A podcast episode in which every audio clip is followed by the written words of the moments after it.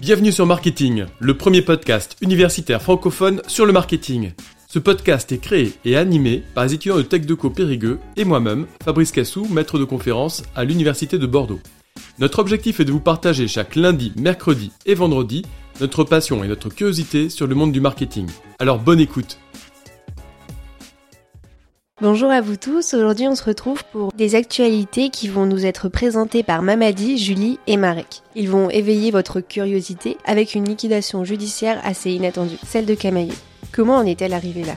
Pour continuer, voici une innovation de service plutôt futuriste, un robot qui livre des pizzas. Mais comment ça?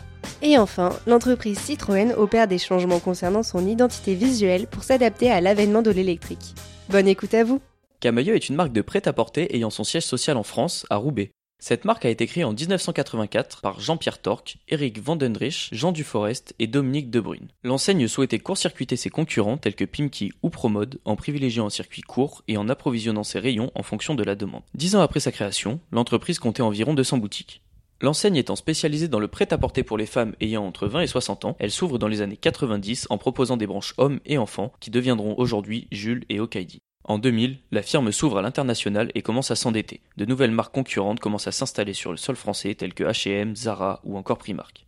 En mai 2020, l'entreprise est placée en redressement judiciaire. En 2021, Camailleux fut victime d'une cyberattaque paralysant totalement l'activité et créant une perte d'exploitation chiffrée à 45 millions d'euros. La marque fut de plus en plus endettée et ne pouvait plus payer les loyers de ses 511 magasins.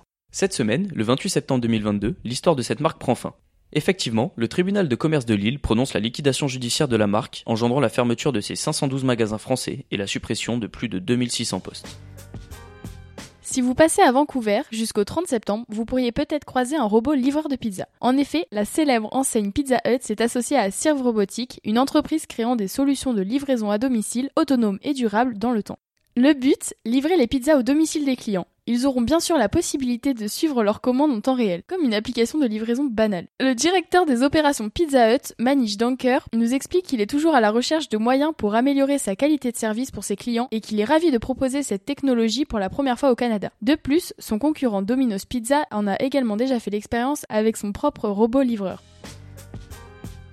Citroën a dévoilé un nouveau logo pour la dixième fois de l'histoire de sa marque, donc depuis plus de 100 ans. Il s'agit d'une réinterprétation plus moderne du logo que vous connaissez tous. Il sera diffusé et visible partout, sur les points de vente et les supports de communication, à partir de mi-2023. Pour Citroën, ce logo a du sens. Il permet d'introduire l'avènement de l'électrique. Et ce n'est pas tout. Le matériau utilisé pour le nouveau logo est plus économe en énergie et plus recyclable que le chrome utilisé jusqu'à aujourd'hui.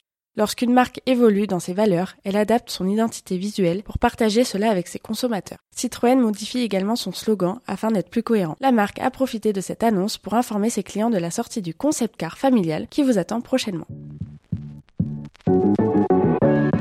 Merci à tous d'avoir suivi cet épisode. Vous pouvez nous aider dans notre démarche en vous abonnant à notre podcast et en laissant un commentaire. Merci pour votre soutien et votre écoute et à très bientôt sur Marketing, le podcast universitaire pour tous les curieux du marketing.